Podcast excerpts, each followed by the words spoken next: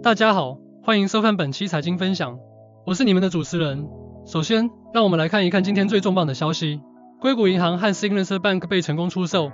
硅谷银行被 First Citizens Bank 收购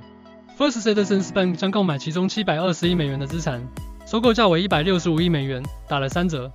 除此之外，纽约社区银行集团的齐星堂也宣布将购买 Signature Bank。这两起银行失败案将让联邦存款保险公司承担总共两百二十五亿美元的损失，其中硅谷银行的损失两百亿美元，是自一九三三年存款保险设立以来的最大损失。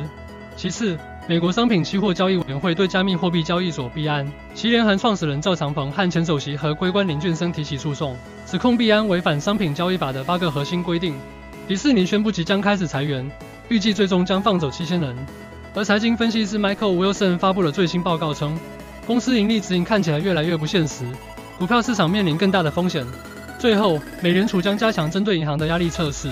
并就硅谷银行的破产问题展开调查。以上是今天的重点财经新闻，谢谢大家的收听，我们下期再见。